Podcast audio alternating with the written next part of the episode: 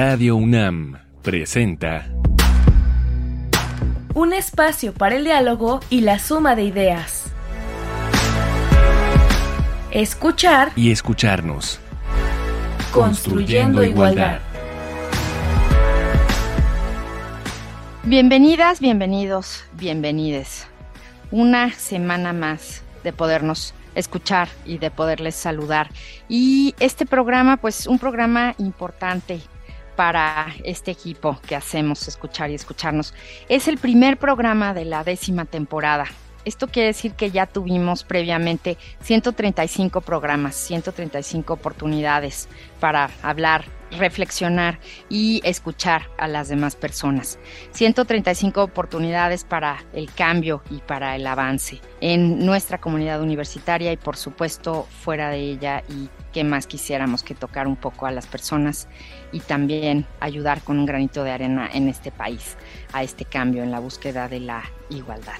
Pues justamente para celebrar en este primer programa de esta temporada, invitamos al maestro Rubén Hernández Duarte. Él es el director de Políticas de Igualdad y No Discriminación de la Coordinación para la Igualdad de la UNAM y quien ha estado muy cercano a estos micrófonos de Radio UNAM y a este espacio con nosotras y ha participado ya varias veces. Así es que, Rubén, bienvenido. Eres hoy nuestro padrine que inaugura esta décima temporada y pues me da, me da mucho gusto saludarte. Hola Amalia, muchas gracias por la invitación y muchas felicidades también por esta décima temporada de este programa al que tanto aprecio le tenemos. Muchísimas gracias a ti. Bueno, pues hoy vamos a hablar sobre la primera consulta universitaria sobre condiciones de igualdad de género en la comunidad LGBTIQ en la UNAM. Y bueno, pues justamente eh, Rubén Hernández, que ha participado directamente en esta consulta, nos puede dar todos los detalles de la misma. Eh, Rubén, recuérdanos para nuestros radioescuchas que no te conocen, que yo espero que sí, porque nos han seguido en estas temporadas, ¿quién es el maestro Rubén Hernández? Claro que sí, Amalia, con mucho gusto. Yo soy Rubén Hernández, Actualmente colaboro en la Coordinación para la Igualdad de Género de la UNAM, en la Dirección de Políticas de Igualdad y No Discriminación. Soy una persona disidente de género no binaria y tengo formación en, en ciencias sociales. Hice una maestría en estudios políticos y sociales en esta universidad y pues me dedico en este momento tanto a la docencia como a la incidencia desde el diseño de políticas institucionales para la igualdad, para la no discriminación y para una vida libre de violencia en nuestra universidad. Y justo por eso te tocó a ti esta, esta consulta. ¿Te parece si escuchamos una cápsula de introducción en donde nos hablarán un poco sobre la consulta y luego ya pasamos a que nos platiques? Claro que sí. Vamos.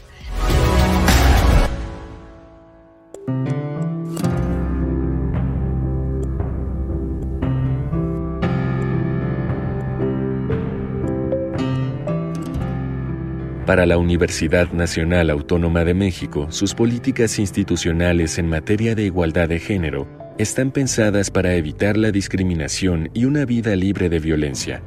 Por ello, entre el 11 de octubre de 2021 y el 27 de mayo de 2022, la Coordinación para la Igualdad de Género, CIJU, a través del Grupo Asesor de Diversidades y Disidencias Exogenéricas y la Dirección General de Atención a la Comunidad de GACO, en colaboración con la Alianza Intercolective LGBTIQ Diversidades UNAM, Comisiones Internas para la Igualdad de Género y Personas Orientadoras Comunitarias, convocaron a las diversidades exogenéricas que forman parte de la comunidad universitaria a participar en la primera consulta universitaria sobre condiciones de igualdad de género de la comunidad LGBTIQ en la UNAM. Puedes consultar los resultados en coordinaciongénero.unam.mx.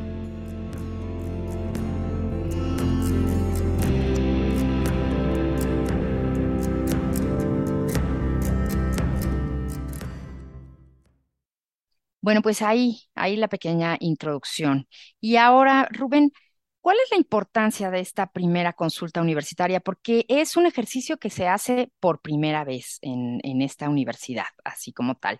¿Y, eh, ¿y quiénes participaron? Mm, me parece que la importancia de este instrumento es eh, amplia, tiene varios puntos que podríamos destacar. Uno, por supuesto, tiene que ver con, la novedad de contar con, un instrumento con, las características que tiene esta consulta universitaria. Y la otra mm, razón de la importancia de, de, este ejercicio tiene que ver con lo que nos posibilita. Cuando hablamos de que estamos frente a un ejercicio inédito, es decir, a una consulta que no se había hecho en la universidad en toda su historia, no nos referimos a que no haya habido ejercicios de activismo, ejercicios de reflexión o incluso algunos ejercicios de análisis y de acercamiento a las diversidades y disidencias sexogenéricas en la UNAM, sino que lo que no habíamos concretado, lo que no habíamos logrado en toda la historia de la universidad es un proceso que convocara a toda la comunidad universitaria a participar en este proceso de consulta y que estuviera mm, orientado a que las personas que se reconocen como diversidades sexogenéricas encontraran un espacio seguro, un espacio empático y un espacio en el que pudieran compartir algunos aspectos de su vida, tanto desde la condición sexogenérica que encarnan como de su condición universitaria, que posiblemente en ningún otro espacio por una vía institucional habían podido, podido compartir y que ese, ese ejercicio de, de compartir, ese ejercicio de declarar su ser sexo-género diverso en, en este proceso de consulta, pues sirviera no solamente como una mm, actividad o como, como una activación en, un sentido individual, sino como un proceso colectivo de, reconocimiento de las diferentes formas de diversidad sexogenérica que, que, son parte de la vida universitaria. Eso me, llega, me lleva a la, a la segunda parte, que me parece que también tiene una importancia nodal y eh, que tiene que ver con la posibilidad de hacer visible en el discurso institucional y en las representaciones institucionales una comunidad que más allá de si es reconocida o no, existe en la universidad, pero que a través de mecanismos como estos, como la, como la consulta, no deja margen a la duda, no deja margen a la interpretación o margen a la especulación. Y por esa razón, pues esta, esta consulta nos llena de mucha alegría en el sentido de que una vez terminado este proceso de convocatoria y este proceso de análisis, podemos decir sin temor a la duda que las diversidades sexogenéricas formamos parte de la universidad y que estamos en todos y cada uno de los espacios que forman parte de nuestra institución. Rubén, antes de continuar, quisiera que nos definieras, por así decirlo, la diversidad sexogenérica. Claro que sí, Amalia. Al menos en este instrumento, cuando hablamos de diversidades y disidencias sexogenéricas, nos referimos a cuatro cosas. En primer lugar, a las diversidades que tienen que ver con las formas múltiples como se despliega el cuerpo humano, el cuerpo sexuado de, las personas. La segunda diversidad sexogenérica tiene que ver con la forma como las personas nos identificamos, como nos reconocemos, como nos vivimos. A eso le conocemos comúnmente como la identidad de género. La tercera forma de diversidad sexogenérica tiene que ver con la forma como las personas expresamos nuestro ser en el mundo, la, manera como nos presentamos con nosotras mismas como personas y con otras personas. Estoy hablando del arreglo personal, de la forma como hablamos de nuestros propios ademanes y a eso le conocemos como la expresión de género. Y por último, la última forma de diversidad sexogenérica que tomamos en consideración fue la diversidad de nuestros vínculos eróticos, afectivos y sexuales. A eso comúnmente le llamamos orientación sexual, pero también la podemos reconocer de, de otras maneras. Y sin pretender que eso sea lo único que reconocemos como diversidad y, disidencia sexogenérica nos sirve como un primer acercamiento, como una, como una primera forma de dimensionar y de poder nombrar una multiplicidad mucho mayor de formas de reconocer la manera como las personas somos diversas desde el punto de vista sexogénero. Y justamente esta diversidad es algo importante de señalar en la consulta. No quiero etiquetarlo así, pero como está como tal eh, enlistada en la consulta, ¿cuál es el número de expresiones de diversidad sexogenérica que arrojó justamente? Claro que sí, Amalia. Bueno, en primer lugar, yo les quisiera decir que el resultado que más hemos querido compartir, el que queremos que sea más conocido por la comunidad universitaria y por la gente en general, es que logramos la participación de un número grandísimo de personas en este proceso de consulta. Y además es un dato conservador porque no estamos hablando del total de personas que se reconocen como diversidades sexogenéricas, sino el total de personas que se animaron a participar o que se a enteraron. Compartirlo, claro, sí. Exactamente. Entonces yo podría especular quizás con algunos saberes también teóricos y conceptuales para decir que seguramente el número de diversidades sexogenéricas que habitan en esta universidad es mayor a los datos que ahora te voy a compartir, Amalia. Pero bueno, como un primer parámetro, como un primer acercamiento, creo que es motivo de mucha alegría, de mucho entusiasmo saber que al menos 5.529 personas se reconocen como diversidades sexogenéricas en la universidad. Es un número grandísimo. Sobre este número, lo que hay que decir es que cada persona que se reconoce como diversidad sexogenérica encarna de múltiples maneras las formas de diversidad sexogenérica en, en, todas estas acepciones que yo previamente compartí con, con ustedes, Amalia. Y lo que pudimos hacer a, a, partir de este proceso de consulta es identificar que nuestra universidad, hablando en un sentido muy amplio de diversidades sexogenéricas, reconocemos al menos 20 formas de sexogénero diversidad en nuestra universidad. Y si me permites, Amalia, como un ejercicio político, me gustaría enunciar, me gustaría nombrar en este espacio todas las formas de diversidad sexogenérica que en un primer corte pudimos identificar. No es necesariamente exhaustiva, pero, pero más adelante yo creo que podemos tener algunos criterios con mayor, con mayor precisión. Pues ahí van todas las formas que las propias personas reconocieron, es decir, no son formas imputadas, sino son formas autónomamente definidas por, por cada una de, estas personas que participaban en la consulta. Muy bien, pues en, en, este ejercicio podemos reconocer que en nuestra universidad hay personas que se enuncian como abrosexuales, a género, androsexuales, antrosexuales, asexuales, bigénero, bisexuales, demichicas, demichicos, demisexuales, género fluido, hombres trans, gays, grisexuales, homosexuales, intersexuales, no binarias, omnisexuales, pansexuales, polisexuales, personas trans y personas queer. A eso nos referimos cuando hablamos de diversidades sexogenéricas en nuestra universidad. Y no va a haber tiempo en este programa, lo cual eh, me da mucha, mucha pena, pero tenemos poco tiempo para seguir abordándolo. Hay posibilidad, Rubén, de ver las definiciones de todas estas categorías, ¿verdad? Háblanos un poco en dónde se pueden revisar, cómo.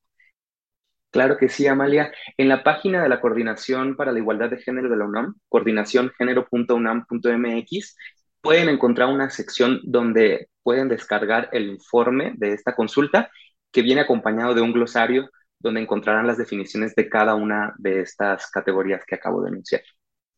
Y yo creo que es, es importante que lo hagamos, que vayamos a esta página y que las leamos una por una, ¿no? Porque así podemos entender mejor los resultados de esta consulta, a las personas que participaron en esta consulta y sería de muchísima utilidad. Entonces les recomiendo que, que descarguen la consulta y la lean con calma. Y pues bueno, vamos a la propuesta musical. Hoy vamos a escuchar Saoko.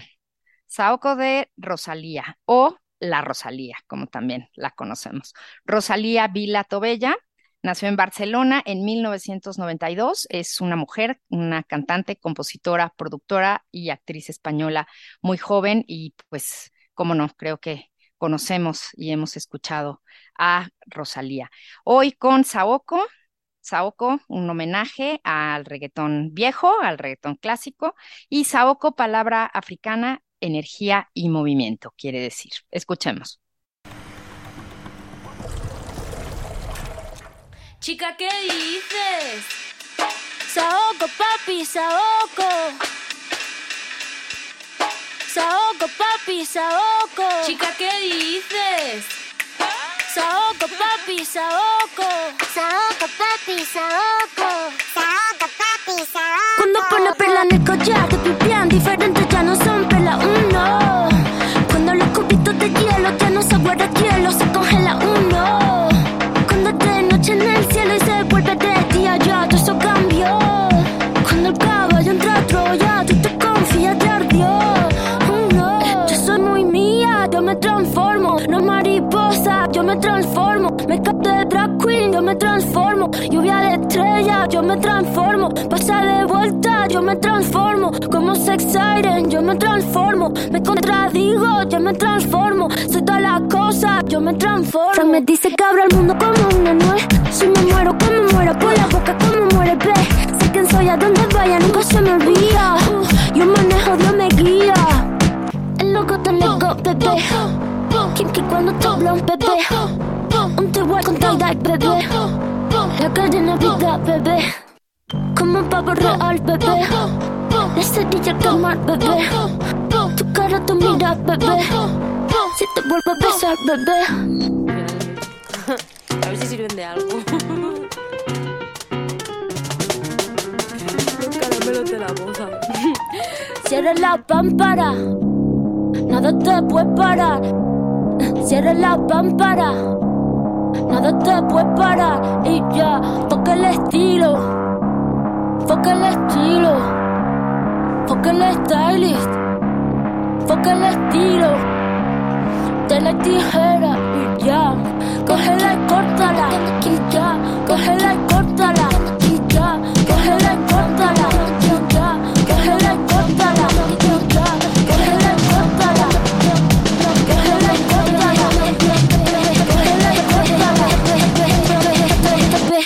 Escuchar y escucharnos. Construyendo igualdad. Yo soy muy mía, yo me transformo. Una mariposa, yo me transformo. Make-up de drag queen, yo me transformo. Lluvia de estrellas, yo me transformo. Rubén, ¿por qué sugeriste esta canción? Es una canción en la que le tengo mucho cariño a Amalia, justo porque me parece que es un homenaje a las transiciones, es un homenaje al continuo movimiento de las personas en el que nos vamos descubriendo, en el que nos vamos construyendo y en el que no vamos clausurando ni cerrando ninguna posibilidad que además puede ser enunciada con, con goce, con alegría, que es algo que a mí me gusta siempre enunciar desde una manera ética y política, Amalia, como una forma también de reivindicar el ser sexo género disidente desde, desde el goce, desde la alegría. Y totalmente conscientes de que estos cambios se dan todos los días, ¿no? Que las cosas no son como antes, las personas no somos siempre las mismas. Y exactamente, con gozo y con respeto a todas las personas. Gracias por esta sugerencia musical del día de hoy, Rubén.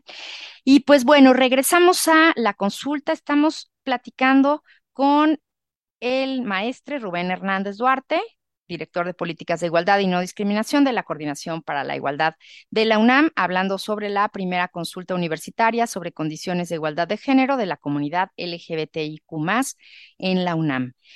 Y pues, eh, bueno, Rubén, ahora ya en cuanto a resultados más específicos de, de la consulta, ¿Qué refleja esta en cuanto, en cuanto a discriminación y violencia? Sé que hay muchos más temas, pero bueno, quisiera que nos centráramos ahorita en esto porque también es, es parte de, la lucha, de la búsqueda, de la coordinación de nuestro programa y de muchísimas personas en esta universidad, ¿no? El- la erradicación de la discriminación y la violencia. Así es, Amalia. Desde que diseñamos esta consulta, teníamos como uno de los objetivos principales poder identificar cuáles eran las formas de discriminación y de violencia que viven las diversidades sexogenéricas en la universidad como un mecanismo de diagnóstico para así poder diseñar políticas institucionales que respondieran a estas condiciones específicas de, de desigualdad. En ese sentido, uno de los datos que nos parece importante que la universidad conozca, aun cuando es lamentable desde el punto de vista de lo que eso demuestra, lo que eso, lo que eso refleja, es que eh, al menos 72% de las personas que participaron en esta consulta, o sea, miles de personas en nuestra universidad han vivido al menos una forma de discriminación o violencia en nuestra casa de estudios debido a su condición sexogenérica. Cuando estamos hablando de, discriminación, nos referimos a diferentes manifestaciones, pero me gustaría compartirles algunas de las, de las más recurrentes que logramos identificar. Por ejemplo, malgenerización, que significa referirse de manera errónea a la condición sexogenérica de una persona, negación de reconocimiento de la identidad de, de las personas sexogénero diversas, gestos de desagrado, comentarios estereotipados, chismes o rumores, burlas, intimidación o amenazas, maltrato físico, así como obstáculos para acceder a espacios y ejercer derechos en la universidad. También me parece importante que sepamos que debido a que las diversidades sexogenéricas encarnamos formas no siempre idénticas de, diversidad, somos una multiplicidad de, formas de ser y estar en el mundo, la manera como atraviesa la discriminación a nuestras existencias y a nuestro cuerpo es eh, siempre distinta. En ese sentido, logramos identificar formas de discriminación que operan de manera más intensa sobre ciertas formas de diversidad sexogenérica. Por ejemplo, 52% de las personas con identidades de género Mm, disidentes diversas compartieron que en los diferentes procesos en la universidad han tenido dificultades para poder registrar su, identidad en formularios o en registros de, de, inscripción. Y en el caso de las personas trans, 15.44% nos compartieron que en algún lugar en la universidad alguien les había negado el acceso a un baño o a un espacio generalizado. Y bueno, más o menos a eso nos referimos cuando hablamos de discriminación en la universidad. Y ahora, ¿cómo esperan que el resultado de esta consulta se vea reflejado positivamente en la comunidad universitaria? Y hablo de, bueno, ¿cómo, cómo espera la coordinación? Porque son pues nuestra guía, ¿no? Pero el trabajo es para todas, todos y todes en la universidad. Lo que sigue es un proceso intenso en el que ya estamos caminando de diseño e implementación de política universitaria para la igualdad y la no discriminación de las diversidades y disidencias sexogenéricas. Estamos justo en un proceso de construir a partir de los resultados de la consulta aquellos mecanismos de, política que consideramos que son fundamental que se implementen en todos los espacios universitarios, tomando en cuenta estos obstáculos para acceder a los derechos humanos y a los derechos universitarios en el caso de las diversidades sexogenéricas. Estamos viendo problemas en el acceso a espacios, en el acceso a derechos, en el reconocimiento de las identidades, en una vida libre de discriminación desde el punto de vista del trato en la convivencia cotidiana y todas estas manifestaciones de discriminación y de violencia nos tienen que servir como referente para, para construir desde la política su versión en términos de antídoto, en, términos de aquellas eh, dinámicas, en términos de aquellas modificaciones a la infraestructura, a la normatividad que se requieren justo para que la condición sexogenérica de las personas no sea de ninguna manera un obstáculo para acceder a cualquier derecho o a cualquier actividad en nuestra casa de estudios, Amalia. ¿Qué sigue, Rubén? ¿Se va a repetir este ejercicio? Por ahora lo que estamos pensando es retomar los resultados de esta consulta para construir, para, para lanzar esta propuesta de política institucional. Estamos teniendo acercamiento con las diversidades sexogenéricas de nuestra universidad, aquellas que están organizadas o aquellas que participan a título personal. Y más adelante, si consideramos que se requiere una actualización de este ejercicio, es posible que volvamos a lanzarla. Hemos planteado que es la primera consulta para que ese también mote de primera sirva como inspiración para nuevos ejercicios con adaptaciones también que recuperen esta experiencia que construimos por primera ocasión. Y antes de despedirnos, yo quiero pedirte que nos digas, que nos recuerdes a dónde dirigirse si alguna persona en la universidad está sufriendo violencia o está siendo discriminada, alguna persona sexogenérica diversa se encuentra con estos obstáculos, ¿qué se puede hacer? En este momento, yo les recomendaría que por favor se acerquen a la Defensoría de los Derechos Universitarios, Igualdad y Atención a la Violencia de Género, porque entendemos que la discriminación y la violencia que viven las diversidades sexogenéricas forma parte de los mecanismos reconocidos como eh, manifestaciones de la violencia por razones de género. Entonces, ahí seguramente encontrarán alguna manera de, atender aquello que les está ocurriendo y también pues recordar que en nuestra universidad existen personas orientadoras comunitarias con quienes ustedes pueden tener acercamiento que existen unidades para la igualdad de género en diferentes estructuras de nuestra universidad y existen también comisiones internas para la igualdad de género. Todas estas estructuras están abiertas al acercamiento de las personas que forman parte de la comunidad y también pueden acercarse a la coordinación para la igualdad de género. desde cualquiera de estas instancias encontraremos la manera de, apoyar a sus diferentes procesos. Recordarle a las personas que no están solas en este proceso, que habemos muchos ojos y muchos corazones abiertos para acompañar y para generar este cambio junto con ellas. Y tú, una de estas personas siempre, Rubén. Muchísimas gracias. Muchas gracias, Amalia. Y por supuesto, este programa se suma a esta lucha y a este deseo de cambio en la universidad. Nunca más una persona violentada o discriminada, nunca más la diversidad sexogenérica diversa, que sea una razón para ello. Y pues aquí estamos. Terminamos este programa. Les recuerdo, nuestro primer programa de la décima temporada. Gracias, Rubén, como siempre, por tu compañía. En la producción, Silvia Cruz Jiménez y Carmen Sumaya, y aquí en los micrófonos, María Amalia Fernández. Recuerden que nos escuchamos la próxima semana y seguimos construyendo igualdad hoy más que nunca.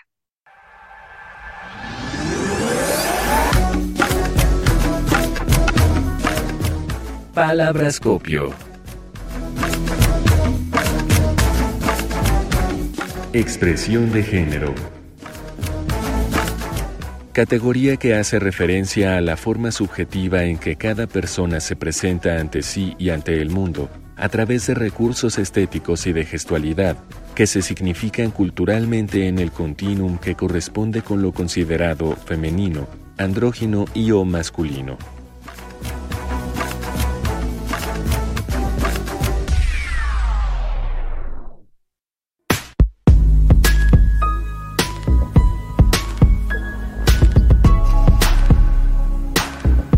Radio UNAM presentó